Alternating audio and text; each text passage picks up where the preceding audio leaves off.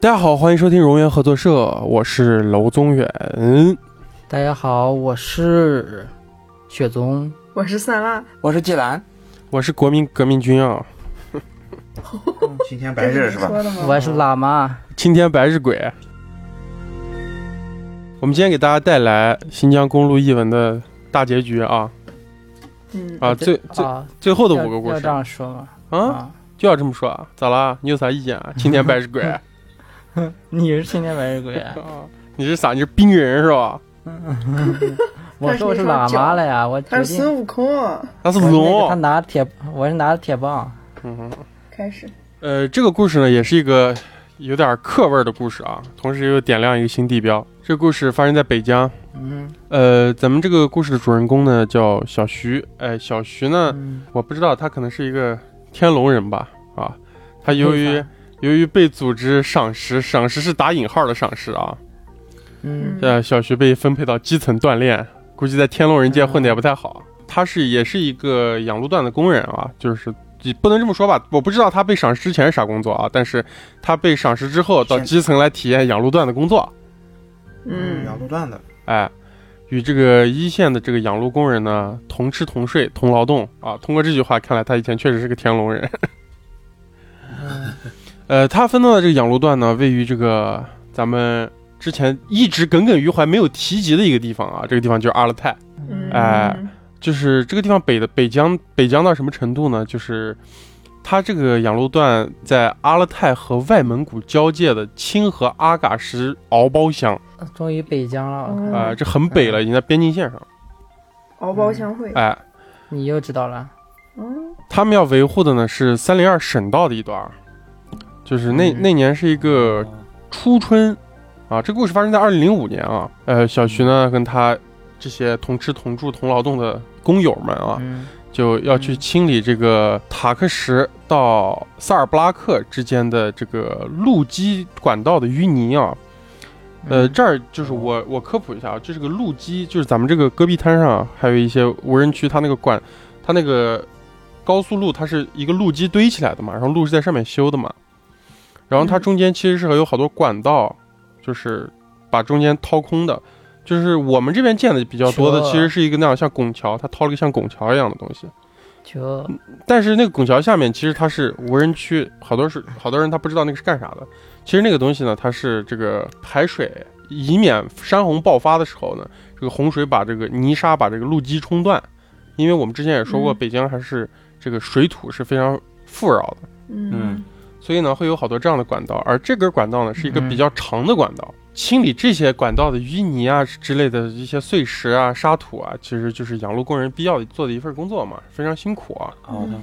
他那们主天要工作是吧？哎，对，那天一早，这个小徐和几个工友就乘车来到了这个路段，他们就拿出工具，就是分配好各自工作呢，他们就开始开始干了。然后小徐要负责清理的这个管道呢，是位于一段非常笔直的路基下面啊，非常好清理。嗯呃，小徐花了一上午就基本快清理完了。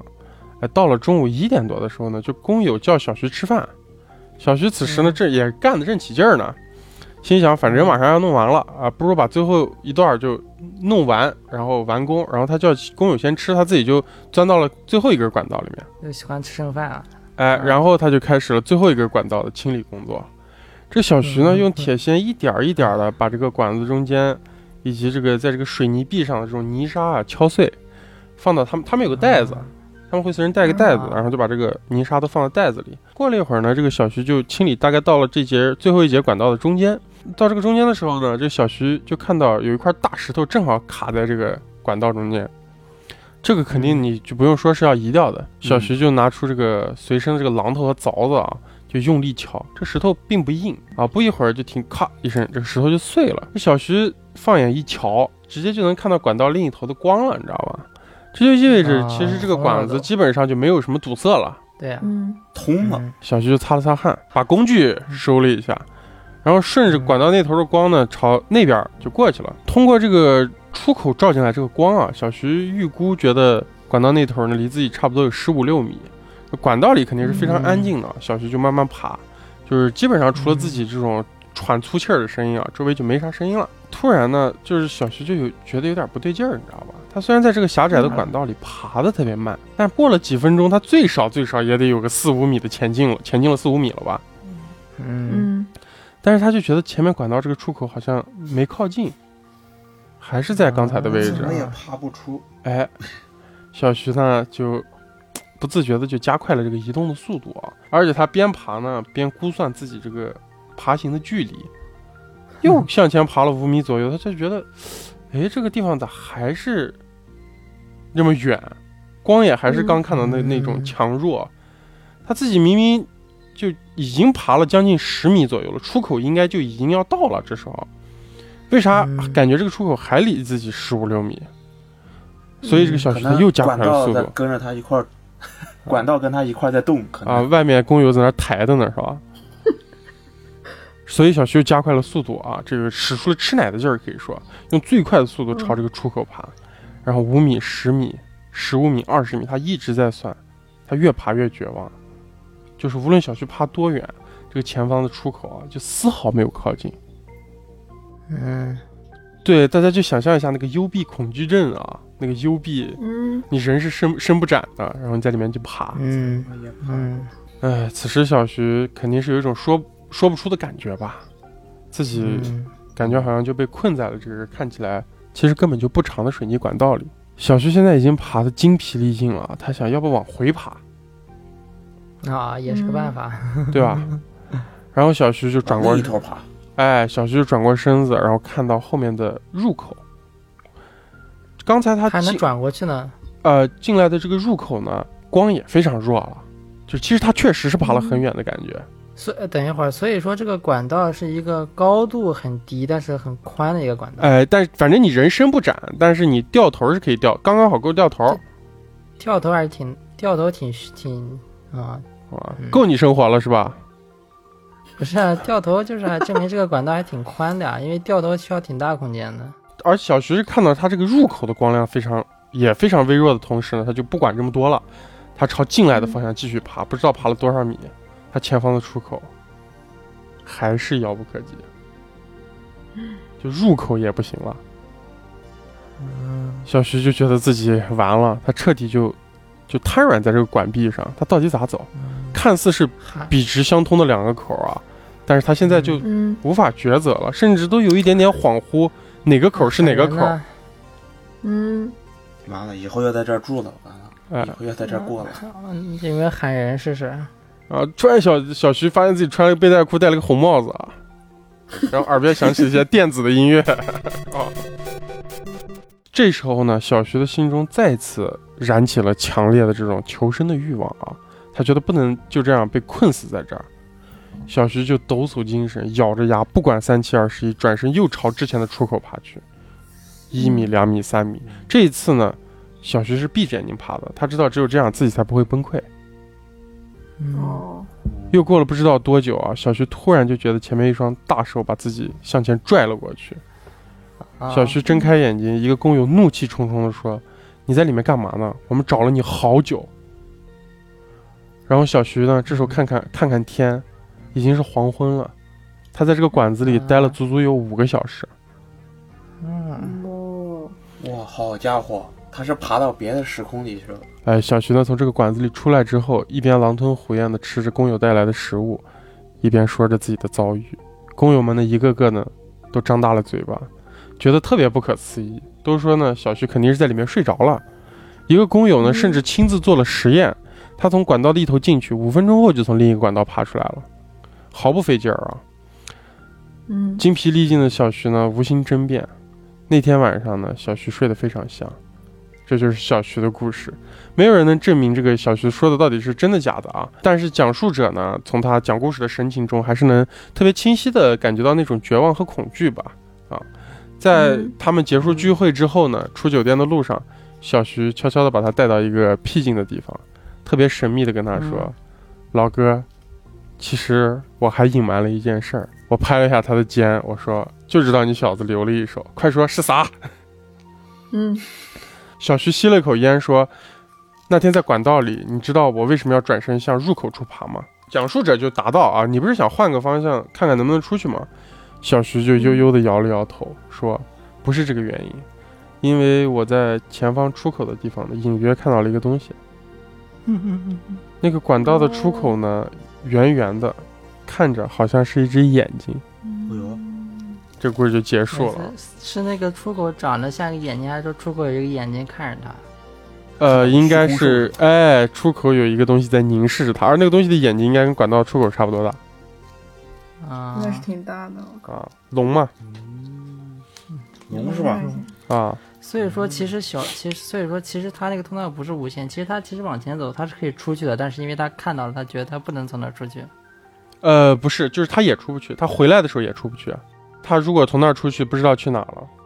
嗯，万一走人家眼里咋办呢？走到人家眼子里咋办呢？又是眼子，所以说所以说那个那个管道不是无限的，只是说变得特别特别长，然后通向另外一个地方。应该是这样的，嗯，就是一个域线空间，然后又被什么奇怪的东西、不可名状的东西凝视了。嗯，这就是第一个故事啊，比较比较弱，比较弱这个故事。挺不弱啊，那种幽闭空那种空间挺压抑挺的。吓人的。嗯，没事儿啊，有点自信没关系，鼓励一下你。不弱不弱，你最强。谢谢谢谢雪松老师。啊 小王呢是我童年很好的朋友，从小一起长大，然后后来初中毕业之后呢，就我这边继续读书，然后他因为一些家庭的原因就辍学了，然后进入了社会，然后呢进入社会之后呢，就做了很多份工作，在上世纪八十年代左右，他自己打工，然后攒就是攒钱，买下了一辆二手的东风货车，嗯，然后就开始做水果倒卖的生意。每年呢，就是水果到那个水果的季节的时候，他就去那个吐鲁番收上一批瓜果，然后转运到就是转手到那个哈密再卖掉。嗯，啊，不是转不说错了，不是转手到，然后到哈密，然后在哈密再到内地卖掉。哦，嗯，转到哈密好像没啥太大意义啊。 你为啥呃为啥要到哈密卖掉呢？就是新疆人应该都知道，就哈密是进新疆的口嘛，对，过了哈密就要也出是新疆的口。就是上期我们不是说了嘛，过了哈密出了新一峡啊，就是进甘肃了，嗯到东荒，到东荒，嗯。哎，嗯，咱们嘉峪关之类的，由于这个倒卖生意，就是当时做的人还不是特别多，然后小王就因为这个还赚了不少钱。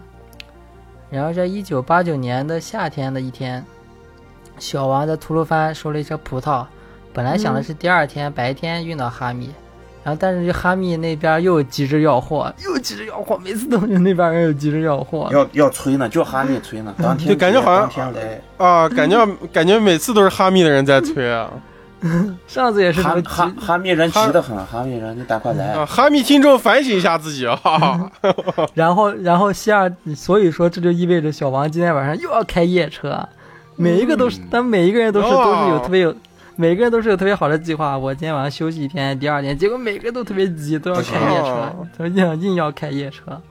你得来。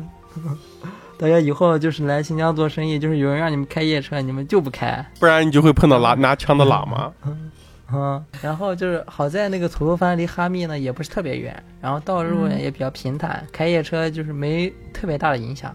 啊，为了挣钱呢，然后劳累了一天的小王就想了想，那就打起精神，晚上十点钟从吐鲁番出发。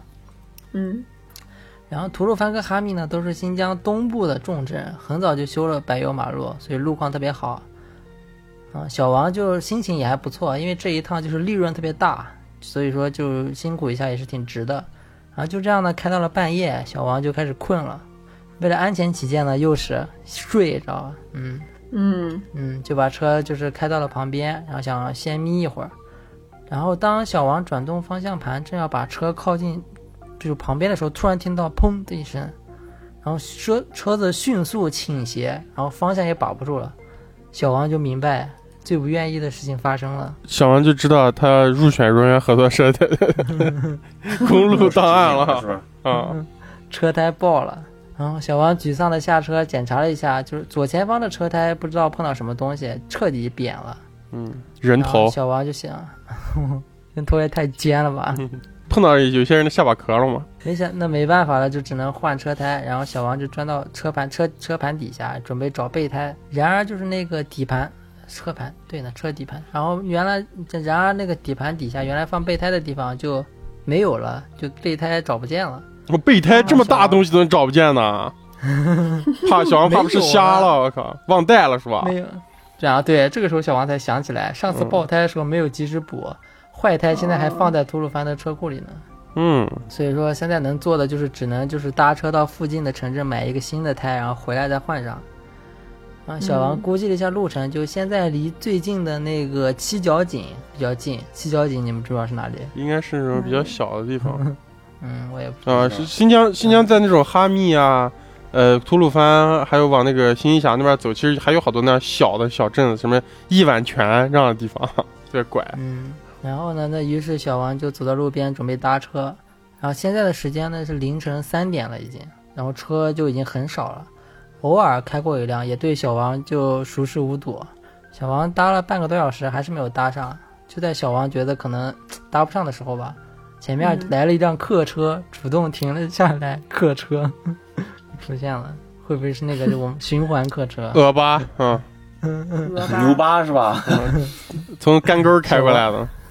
啊！小王惊喜万分，想到终于遇见好人了，赶忙到那个车司机窗前说明了情况，然后司机就很爽快的答应，就把小王送到那个七角井，然后小王就上车了。啊，嗯吐鲁番到哈密就是交通还是比较方便的，没多远早晚都有客车来，嗯嗯，早晚都有客车来往。小王搭的这辆呢，一定也是就是开往哈密的夜车，嗯，所以呢，小王上了车之后呢，司机就安排了一个空位置让他坐了下来。小王呃就是观察了一下，环顾了一下这个车，就是一辆很普通的客车，也没有铺位，就是只有座位。 嗯，然后由于就是夜很深了，乘客就都基本已经睡去了，车内非常安静。然后但是就是有一些太过于安静了，就安静到就是听不到任何的声音，连那种呼吸声好像都若有若无。嗯，嗯，然后短暂的安静呢就被司机发动车子的声音打破了。然后小王坐上去不一会儿也也困了，就睡下了。然后嗯，也不知道过了多久呢，然后车子颠了一下， 又颠了一下，点醒了 又颠了一下， 把他从梦中弄醒。小王揉了揉眼睛，看了呃车窗外还是漆黑一片，应该是夜深了。发现然后小到王发现到碾子沟客运站了， 坐反了，坐到乌鲁木齐 了。做反方向，然后小王就伸伸懒腰，然后他想其他乘客应该还在睡吧，就当小王抬等一会儿我这个要酝酿一下，这个地方还挺恐怖的，我操，真是啊嗯咋了？我要好，我要说的恐怖一点。 嗯，不知过了多久，小王感觉车子颠了一下，把他从梦中惊醒。然后小王揉了揉眼睛，看到车窗外还是漆黑一片，应该是夜已经深了。然后小王呢就抬起头，伸伸懒腰，他就想啊，乘客肯定都还在睡吧。啊，就在这时，小王抬起头时，他那睡眼惺忪的眼睛一下子睁大了。嗯嗯，他看到了什么？就是车内还是非常的安静，安静到就是听不到任何声响。但是，小王看到，嗯，菜市自场己自己正在被车厢里的所有人齐刷刷的看着。我操！呜、不行了，万众瞩目，哦，不行不行，这太可怕了！我靠！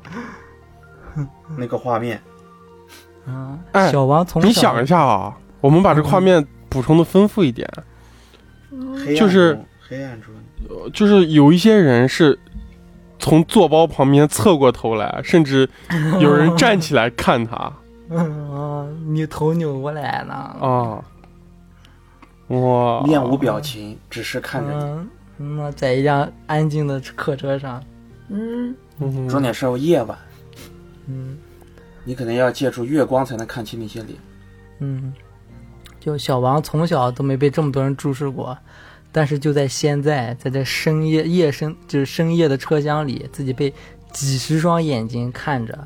啊，坐在前面的乘客就是转过头来看着小王，哦，坐在果旁边然我 靠！啊，坐在旁边的乘客就侧过头来看着小王，然后坐在后面的乘客就是一动不动的盯着小王。嗯，然后车厢内所有乘客仿佛就是都睡醒了，而且就是一点睡意也没有，他们统一的做的一件事情，那就是嗯，盯着小王看。嗯，然后这个，哎小嗯是小王脸上有什么吗？然后那几十双眼睛混着车厢淡黄的灯光，把小王就是淹没了。然后这时候呢，嗯小王就一点睡意都没有了。小王就挤出了几个字说：“你你们你们都看着我干嘛？”嗯然后这时候没有任何动静，车厢还是非常安静，就安静到听水还是听不到任何声音。然后那几双那几十双眼睛呢，就是男女老幼都有，就是一直还是盯着小王。然后小但王是就却是没有人理他。嗯，小王就脊背发凉，然后就是用着最后一点力气喊出喊着说：“司机，司机！”因为就是他看到整个车里只有司机没有看着他，司就是还在开着车。嗯，司机要哇看司他机那看着太可怕他了这车就不开了吧？司机也挺恐怖，司机那扭着头发车还开着，还他妈挺恐哦更恐怖。啊那开车要看前面那，看着他手还挂档的呢，是吧？ 然后这时司机就有如小王的救命稻草，因为只有司机感觉好像是正常的。嗯然后司机就好像听到了小王在喊，然后漫不经心的就转过头说：“哎，怎么了，小同志？”啊，小王正要说话，突然又被震到了。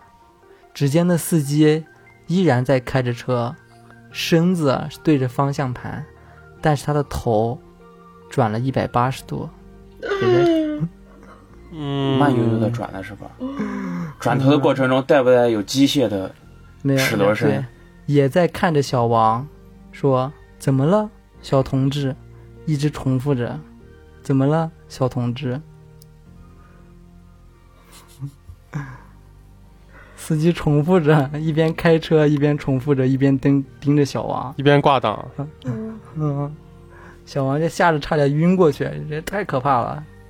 那小王想也没想，本能的跳出座位，朝着车门奔去。啊，走到车门前，小王也不知道怎么回事，嘴里蹦出几个字说：“师傅，停车，我要上厕所。要是我的话，要是我的话，跳出只有三个字。啊哦估计就是那三啊个字，酸辣然后要就是是酸辣要是这时候是你，你会咋样？我会我会装作什么事情都没发生，”我操，你能忍住呢？嗯，把眼睛 闭上，哦，这闭其实闭上眼睛也是我们这个故事里面解决问题一个特别重要的方法。说不定小王把对啊眼睛闭上就没事儿了。对，眼不见为净。嗯， 然后小王就跑到车门口了嘛，说要上厕所。然后这个时候司机的头不知道怎么回事，就好像已经归位了，什么也没说，就预备嗯，踩了刹车，然后把门打开。小王就什么也不顾，然后撒腿就赶紧往外跑，就一直跑，一直跑，跑到就是看不到客车的影子，连客车影子都看不到的地方。嗯，这个然后这惊魂个未这段这段动作的描述与似曾相识，有点儿。在干沟好像也发生过。对，然后惊魂未定的小王倒在路边的碎石里，然后就在那里面待了一夜，我还以为没再在，敢搭任，我还以为没再在敢搭任何在碎车石里尿了。然后到了天亮的时候，他才又搭了一辆货车，然后拉到七角井、买了胎，然后又回来换上他。没看一下那货车里面拉的是啥吗？ 没看，嗯啊这个人头然后那个司机拉着货车那个篷布说：“对， 我吓死了。 然后就是折，因为折腾了大半天嘛，这桩生意也就理所当然也都泡汤了，时间不赶趟了嘛。然后当天晚上，小王就都是疲哈密惫人的太急 了，哈密人太着急了。把呃小当天晚上小王就疲惫的把货拉到哈密，然后收货的人早就收了别人的货走了。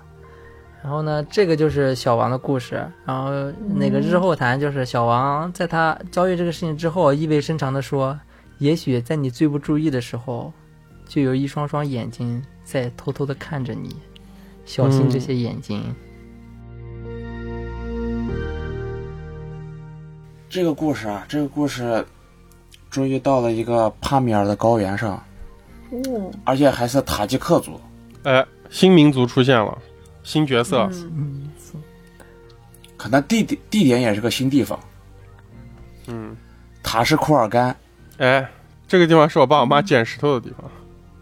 嗯哦，那跑的有点远哎，这个嗯地方喀什那么远最西边的一个县，好像是。嗯，但是我每次看到帕米尔和塔吉克，我只能想想到那个电影里的台词啊，嗯阿米尔快冲，阿米尔，啊这咋又？冰山上来客吗？冰山 上冰山上的来客 呀，这个哦你咋这么懂啊？这个电影啊，这么了解，看了多少遍小说？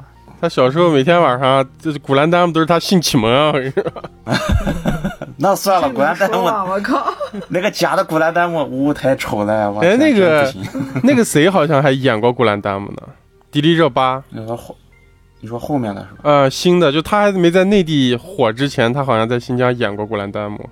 可以。这个故事啊，这个故事是这样子，这是一个朋友的父亲的同事告诉他的。他父亲的同事这个老胡呀，和他爹都是以前都是干医疗的，就是医生。干医疗的，你直接说医生不就完了吗？干医疗的， 这太多余了，这个解释。然后这是个一九八三年八十年代的故事。那会儿他说老胡啊，从喀什军分区调到这个塔什库尔干边防，做这个驻联的医生、嗯，军医还是啊。对呀、对呀、部队里的。然后那会儿这个边防口岸啊，就是因为高嘛，有些好多战士啊不习惯，有高原反应啊，或者是或多或少的对呀小毛病。嗯，嗯，需要这个医生经常去看。然后有一年夏天，这个老胡就接到电报，说这口岸上的新兵啊不行了，你得嗯过来看一下。这个老胡拉了一个同事，拉了一个同事带了个护士，就开车过去。那会儿车没有啥车，你想八八几年，八几年的话就只有部队里就只有解放和那个北京的二幺二。说到这二幺二，就是这种，这个车很皮实其实，但是它老坏。嗯嗯，这个也是个悖论啊！你说的这个，他很皮实，但是他老坏。 但它的确是这样的，你知道吗？它就是很皮实，但是它老坏。就是他该坏的时候就不坏，不该坏的时候老坏。对，然后老胡就带着他同事开车往往他们那个边站开啊，嗯，好巧不巧，车子就在半路就熄火了，哎呦，太巧了！来了，该来了。老胡就得下车看看啊，这到底咋回事儿。这个老胡，别的不说，他修车的经验特别丰富，可能就拜这个二幺二所赐。嗯，明明是个医生，但是修车的技术可能比他的医术还好一比点。他修人的技术还好，是吧？啊，对对对对。然后他就查呀，查完看了一圈，发现这个点火器坏了。火花塞，他觉得换坏了别的东西吧，他都能修一修，这个东西坏了，他就只能买个新的，对对对，火花塞换只能换。只能你换。懂啊你？嗯，然后老胡就在想啊，这东西只能换，但是他就在想最近的修车点又在哪？想了半天，觉得还有点距离。他们现在这个人走过去再走回来，估计天都黑了。嗯嗯，老胡就在正想的时候，他背后传来一声爽朗的声音。哈哈，坏了吧？哈哈哈哈，结果我是干的错， 我干的错。哎，解放军同志，你们的车子出啥问题了吗？嗯，这个老胡哇，冰山上来客真的来了，我靠！这个老虎扭头一看，哎，是一对牧民啊！他们穿的塔吉克的民族的服饰，那估计是塔吉克的牧民嘛。嗯，然后老胡就给他们说，我们车坏了，坏在哪儿？这个火花塞嘛，我们得去最近的那个修车点嘛，得去买。嗯，然后这个搭话的这个中年男子就说：“哎，这算啥呢？不远的地方吗？就是我们那个驻场。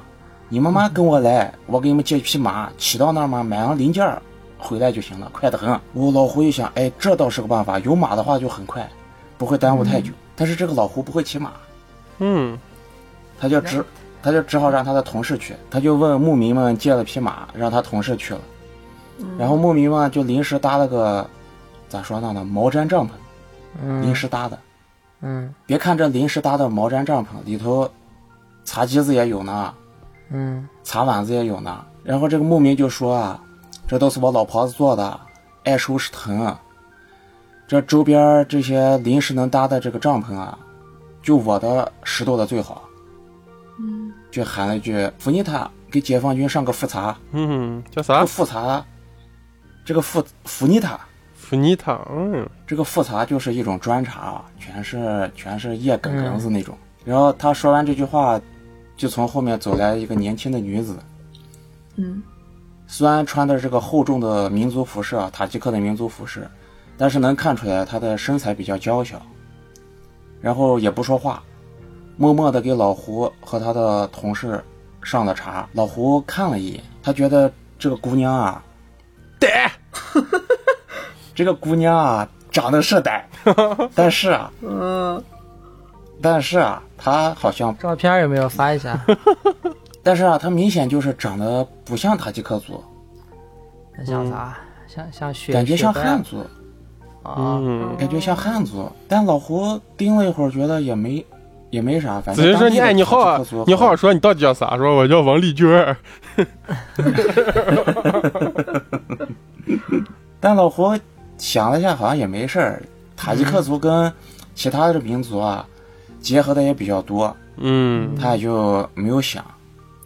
然后这一来一回呢，这老胡和这个牧民啊，就谝传子谝了很久，而且都很能侃，你知道吧？然后这个牧民还说：“哎，留下吃个饭再走，咋的？等一会儿。”嗯，然后军医这会儿也骑着马就回来了，带着零件儿。老胡说：“哎呀，部队里面嘛，纪律严得很，我们不能吃这个民众的饭哈，我们就先走了。不拿百姓的一针一线啊，”啊，是这样。然后老胡就快速的修把车修好了，点火器迅速的换上，火速赶往他们到了中间那个中间有个乡啊，叫达布达尔乡。嗯，然后几个人快赶了赶了路，但是一直也没吃饭，就在这叠了个拌面，实在饿得着不住了，有点。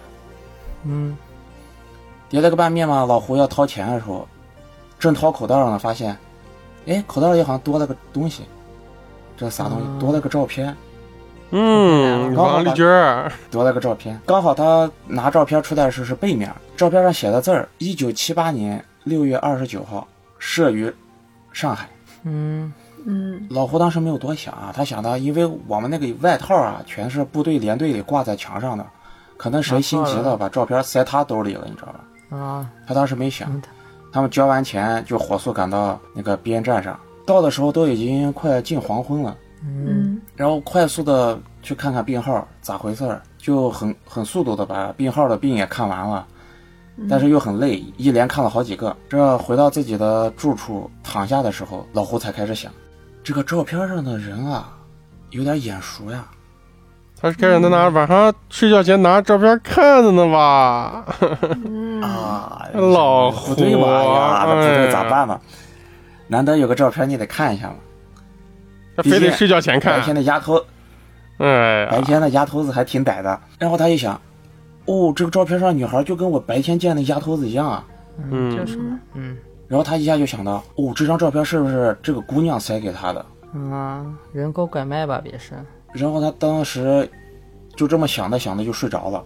嗯，他第二天呢想去，想再去找找那那条路上的牧民们，但是因为他们这个部队啊，不能让你乱跑，对啊，他也跑不出去，他就没有去。然后之后呢，他也想去找一找，但也没有找到，就刚好到后来转业到地方，就成了这个朋友家的邻居。这老胡刚好听到这个朋友说要去上海的时候，就给他提了这么个事儿。啊，嗯，然后这个朋友说，他很信这个老胡说过的话，因为他在老胡家有个相册里看到了，他不会拿这张照片去找吧？我看吧，找找上他海看到了那张照片，他也说这个姑娘真的很漂亮，那意思就是真的很歹。嗯，嗯故，事就这么个故事。嗯感觉听起来像人狗拐卖，感觉像是，哎，我怎么觉得就是人口贩卖这种，他们好像一般不会把女生贩卖到新疆啊，所以嗯不知道啥意思呀。那原哎哎我啊我有我我知道了，那其实就是那个人暗恋老胡嘛，把他照片给他而已，我也听不完，是，其实我听完感觉是，我听完我感觉是这样的，好像，因为老胡只是觉得很像，你知道吗？所以我就觉得，不啊是不是这个女孩的母亲啊，是被拐卖到这儿的？啊？然后这个就女是孩还被是人生口下拐来的。卖吗？啊，嗯，这个故事感觉，就是我是觉得这个故事特别的符合逻辑，嗯，怎么说？没啥，就是我觉得，呃，这还不是单纯的所谓人口拐卖啊，因为在那个年代，其实有非常多的那种在新疆这样的地方，有很多那种修公路的这种嗯哎，援疆建设，然后包括那个年代有什么八千乡哎女对上对天山，其实非常艰苦。所以我为什么为什么觉得它不是一个单纯的就是嗯，拐卖的故事呢？我觉得强抢民这有可能就是，嗯，就是是不是有这种落单的女性？因为那时候可能在那样荒蛮的年代，就是民风也比较彪悍。嗯嗯，我觉得这其实就是一个那种盲山的嗯故事。强抢，对，也不知道上海姑娘现在咋样了。不好说吧，可能还在毡，哎，给照片儿，嗯，嗯，嗯，可能还在毡房里面上茶呢吧。给照片儿算求救，啊对呀、那你以那你我觉得是应该啥是一个或者那就是暗恋，难道你为是？啊你为啥不能说的明白一点？没机会啊，他那个照片后面多写一点东西啊？就没机会啊，他不会想到有人会来啊，他就临时只能把自己身边你有没有想到？你有没有想过那个地方有可能连笔都没有？哦，那个那个字是照片上之前写的，你也不知道，就是咱们当时这个军医吧，其实老胡他们就是两个人过去的，其实你不知道周围还有多少他们的人。嗯，再再者就是老胡回去也找不到呀，对，他们是游牧民族嘛。游牧一直在移动着。太突然了吧？那个女的也没想到，就突然有人来，那她只能临就把手边唯一一个感觉可以证明她身份的东西就，就先偷偷放到那里。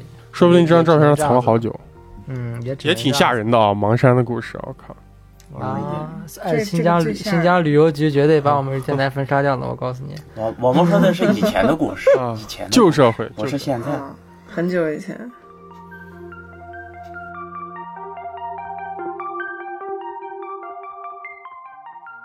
我这个故事又解锁一个新地标，啊， 嗯嗯，是发生在北疆的故事。嗯，嗯，这个故事是我去北疆旅游的时候，吃拌面的时候，旁边一个大货车司机讲的。嗯，在那个就托克逊是吧？我去了是 吧？哎，还不是托克逊，是个跟托克逊异曲同工的一个地方。啊这个主人公我们沙就湾叫他老司机嗯啊，我们叫他老司机。他嗯云南在人八零年代末跑车时候的经历，嗯 唱一下。就这个老司机，他是在塔城地区托里县铁厂沟镇人，哎，塔城算是北疆吗？塔城是不是也算咱家？很北啊，北疆。北疆吗？哦，嗯，托里县是塔城地区比较偏僻的一个县，它零三年的嗯时候人口普查才八万多人，啊，啊然后八十年代年末人就更少。这个铁厂沟镇在塔城地区属于很偏僻的地方，但铁厂沟挺有名的，是吗？嗯雪而且浪这个沟脱挺离有名的，这这个是托里县吗？我经常听到一个名字叫托里乡，是不是老说法？是不是托里县托里乡？还能往下说呢？哦，哦托里县啊托里乡嗯，叫乌鲁木齐县乌鲁木齐市是吧？对对对嗯对。啊，然后那个时候，这个铁厂沟镇也就三四千人，但是哦他是从克拉玛依进入塔城的门户，嗯，很多克拉玛依来的卡车司机都要中午在铁厂沟吃个饭、洗洗车，嗯，然后就我就感觉相当于那个托克逊对于干沟，是吧？跑完干沟就要在嗯托克逊吃个拌面那样。对，然后这个这个老司机他就是镇里人，他家开了个餐馆，生意也还行。然后很多食品呀、米面都要从最近的大城市克拉玛依进货。嗯，老司机家里就买了一辆二手卡车，这个老司嗯机每半个月到一次克拉玛依进货，进他们那个餐馆必备的原料。嗯，一九八七年的时候，这个老司机又去进货了。他天不亮的时候就出发去克拉玛依，那个时候从铁厂沟到克拉玛依走的是省道，但是嗯当年新疆的省道就是跟口里现在的乡道差不多，嗯，啊就，很破，然后非常难走，风沙也特别严重。虽然路不长，但是一般要开七八个小时。嗯然后到了下午五点多，老司机才开到市里面。他就买完原料之后，为了省钱，他不过夜的，他又连夜要开回铁厂沟，又是开夜车。嗯，嗯，晚上他把车开到一个叫科克火热的地方，这是哪？科克火热啊，不知道，知道哥哥托海，可可托海我们知道的，这是科克火热，不知道是哪。嗯，突然狂风大作，这个就沙尘暴来了，一下把视线全部遮住了。这老司机他见怪不怪了，他经常走嘛，他就把车停在路边，想着眯一会儿再走。嗯不知道眯了多久，他就听见一阵滴答滴答的声音。他说什么声音？啊他就嗯醒了，看看周围风风沙已经平息了，他看没什么事儿，他就准备发动车子，是不是他广又广播里在放李玟的歌？滴答滴，哎可以是吧可以了啊，嗯，哈哈他又， 然后他又响起一阵枪声啊！我在说啥？我 操！枪声，我操！然后又是一阵滴答滴答的响声，好像更果近然是了。哥， 嗯，老司机这时候清醒了很多，感觉是路边传来的声音。嗯，他就打开车窗，除了自己车头的大灯射出的光线之外，一片漆黑，同时也安静的出奇，连风的声音都没有。然后滴答滴答的声音再次响起。嗯，老司机说广州好迪，大家好好迪才是真的 好，是吧？：“老司机有些怕了，他就骂了一句，然后转动钥匙发动车子。这时候车子怎么也发动不起来，也就该发动不起来，发动起来才怪了。我靠！嗯 然后他紧张了，怎么一天都好好的，就突然不能发动了呢？突然他就看见外面滴答滴答的声音越来越响了，好像什么东西接近了。这时候他就看见啊，看见车大灯前面出现一团黑影，像是从路边过来的，滴答声就是他发出来的。那个东西越来越清晰，就着车灯，老司机看见那是一头毛驴，滴答声是毛驴的，对，毛驴子，毛驴的蹄子走啊路发出的声音。哦，嗯哦哦，然后毛驴的背上骑着一个人，老嗯妈，我操，嗯，是一个穿着黑色长袍、头上戴着皮帽、看装束是一个新疆常见的骑驴的维吾尔老人。啊，哦哇，也是猎魔人组织的感觉，经典阿凡提啊形象，对，老人骑着毛驴从车的右边走过来，好像要横穿这条公路。这老司机，他就觉得你这么晚了在这儿骑毛驴，是吧？很奇怪。对嗯，呀，然后啊对啊呀只见这个老人他在驴上慢慢的走，滴答滴答，也不理啊他是吧？对，说不出的诡异。嗯，然后呢，老司机就打了两声喇叭，那个老人充耳不闻，嗯，他哎就我想，呀，我靠，他说这老老人是不是聋子啊？他想的，他就拿嗯灯闪了一下老人，也没反应，我都知哎，道他了，嗯闪了一下，这时候本来很亮的大灯突然就灭了，哦，我操，嗯，就夜色一下就吞噬了他这辆卡车，老司哦冒机犯了嗯，就就着月光仔细看前面的老人。那个老人骑着驴走到了卡车的正前方，啊，突然就停了。嗯哟，老司机就想，这人会不会是就匪徒、抢劫这样？这样能抢，没有毛驴能抢过一个卡车 呢，可能他有枪吧。嗯，有可能，嗯，也不知僵持了多久。嗯，这老人缓缓地转过头，朝老司机这边转过来。老司机原来嗯看到了他一辈子都不可能忘掉的景象，又那来个了老人的脸在月色之下黑乎乎的看不清，但是他的眼睛是两没个有鲜亮鲜亮的红点儿，我操，就两个激光，两个激光笔，我 靠！呃，终结者是吧？那两个 终结者是吧？你说啊、你说两个激光笔，我我我想象不是老人脸上两个红点儿，我想象这个司机脸上两个红点儿，被激光笔照的，我靠，天啊哪，那还那也挺可怕的。然后呢，超人嘛，我靠，那两个红点儿就往他这边扫了一下，又缓嗯缓的转过去。这时候那不毛真驴终结者啊扫啊了一对下，就扫了一下，然后毛驴就好像听到了指令，继续往前走了。指令，嗯，滴答滴答的声音就消失在荒凉的戈壁滩中。嗯，嗯，扫就哦描啊不知过了多久，指 啊、眼前一亮，他大灯又好了。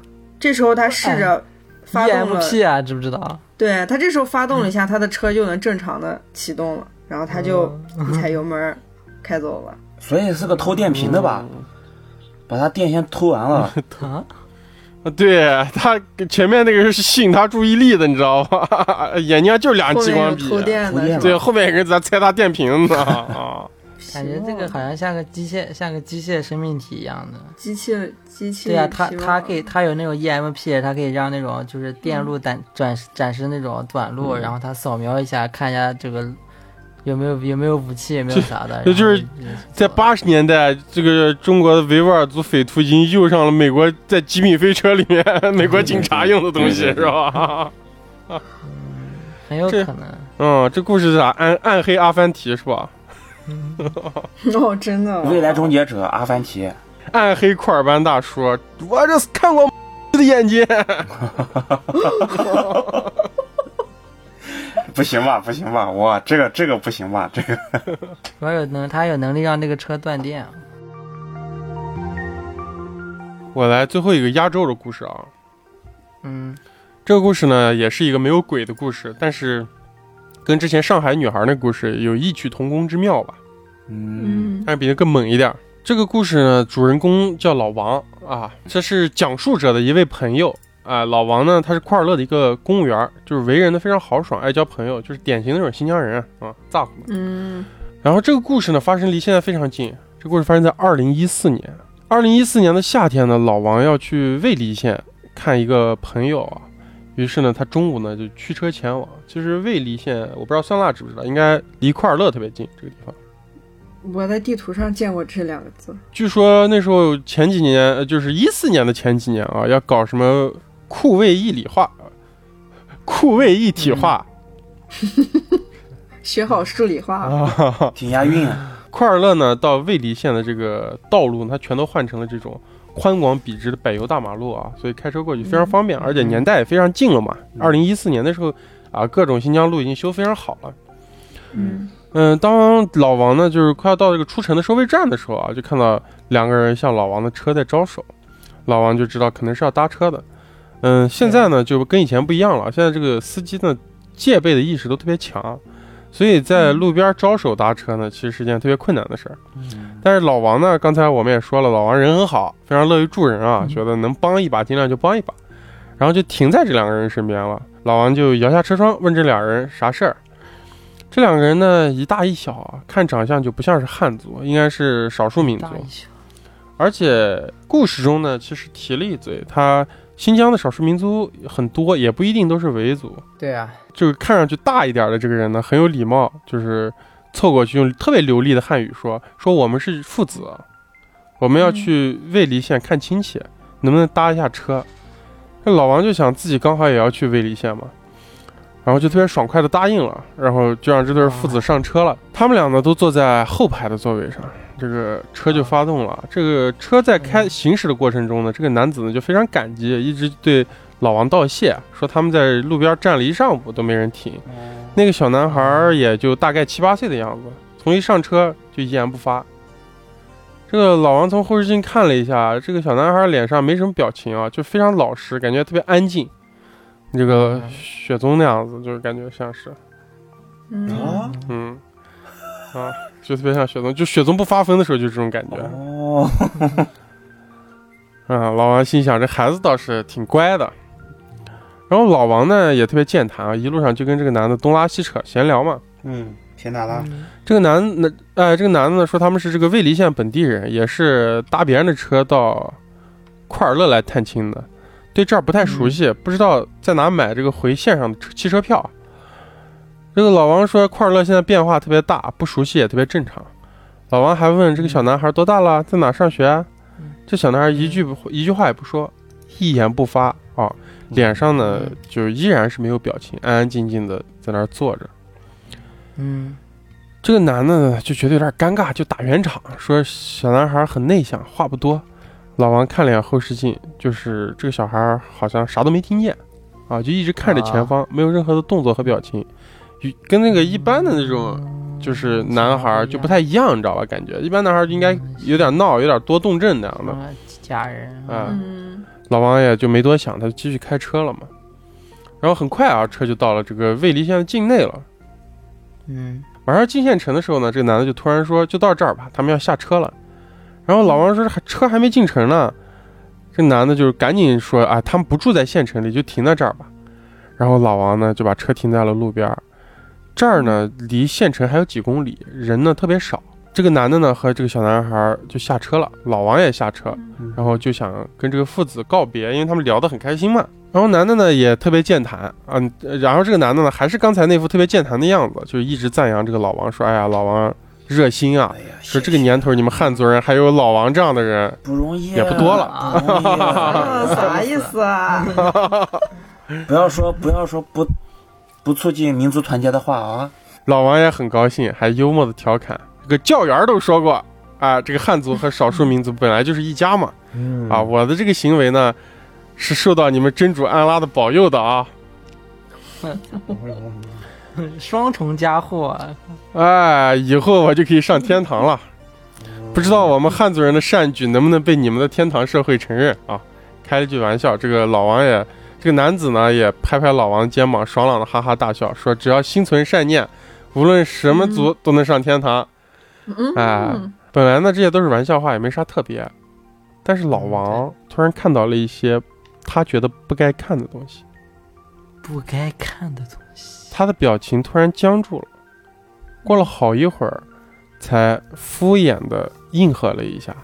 这个男子呢，也察觉到了老王的变化，也不复之前的这个热情和健谈，草草的就说了一句再见，就和男孩转身离开了。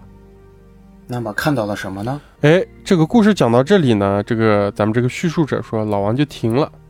这这个叙述者呢就问，赶紧问老王说，怎么了？这个故事没啥特别的呀。这个老王在讲这个故事的时候呢，就喝了一口酒，一拍大腿，悠悠的对咱们讲述人说：“说兄弟，你知道吗？”他说：“我看那个男的对我大笑的时候，我突然发现了一个问题。嗯你知道发现啥问题了吗？他没有牙，哎，快说到了，这个男的没有舌头。”啊，嗯，那他那呃是他咋出的声呢？富裕，哎，这个讲述者也问老王，老王摇头说：“我也不知道，他真的就是没有舌头。”他说：“我没有看错。”他说：“那那你在跟谁说话，对不对？”我们就这个我们这个叙述者就问老王，老王就一脸迷茫，也没有回答他，然后就继续跟他讲这个故事的结尾。当他们离开的时候呢，这个老王就发现。这个男孩在前面扯着男子的衣服往前走，嗯嗯，嗯，头突然转过来，瞪了这个男子一眼，非常非常的严厉，就那个眼神啊，绝对不像是七八岁的孩子能做出来没的有。的。这个嗯，这个男子感觉到非常害怕的样子，就乖乖的就被这个男孩扯着走了。嗯，这个老王就发问了，说：“你说他们俩到底是谁是父亲，嗯谁是谁的是爹儿？子？ 哎，到底是谁在跟老王说话？”嗯，呃哦，哎，这个故事大概就是这样。这是一个富裕表演家的故事。应该是那就是那个小孩说的话呀，然后那个男的模仿那个那个对口型是吧配双簧是吧？对呀双对呀簧，哎，双簧，你觉得他们两个人是干啥的？表演双簧的，我觉得也是驱魔师那一类的，就驱魔师他们有很多各种各样的，驱魔师都特别乖张，你知道吧？哦，他们肯定跟普通人不一样。就那个男的应该是这个，就是那个小孩他练的是一种功法，然后那个男的是那个小孩就是养的一种就是类似于道那具个使徒啊，使对道具使徒一样的那种东西。哦，逮呢啊，哦睁着眼睛胡说呢，雪总。哎，你们有没有觉得，就是这个我我对这个故事的理解呢？就是我觉得这个小孩儿他不是一个小孩儿，他是一个侏儒，然后他又会表演腹语，这两个人就有点像那种畸形秀的表演组合。啊，他其实只是小近似小孩的外表，啊哎侏，儒还是能看出来跟小孩不一样吧？但有时候你得细不看一嘛，定吧？这可能长就得是年所以轻这一个点故事，所以这就是个离奇的故事嘛。那你这解释还不如我那个解释呢。你小心你的舌头啊！过两年老王见一米八五大汉啊在魏立县旁边拉了一个没有舌头的 雪宗，因为他是个大汉，不应该是小那大汉就是是我。啊。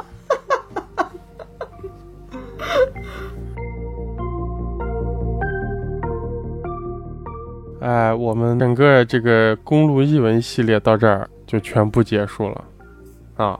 嗯，听完这些个龙啊、头人头啊、四肢啊啊这些嗯呃上海的照片啊，是吧？底带着盘下人的皮双腿的啊，雪怪，呃，青天白日鬼啊，彭加木啊，不知道大家还想不想来新疆啊？哎、但是在这个节目最后呢，我们依然要对大家说一声，新疆欢迎你。新疆欢迎欢迎嗯你，嗯哎，好，感谢大家收听荣源合作社，这里是新疆公路译文，我是娄宗远，我是雪宗，我是酸辣，我是季兰。拜拜。拜拜。拜拜。我们的听友群已经开通，您可以搜索“荣源合作社”首字母大写加阿拉伯数字一，或者通过公众号文章二维码添加“荣源合作社”小助手微信，编辑消息向小助手发送“我要进群”即可。大家可以通过小助手直接与我们交流，添加荣源小助手进群投稿不迷路。如果您喜欢我们，请在各大平台订阅我们，同时我们也期待大家积极的点赞与留言。 trapped. Bobby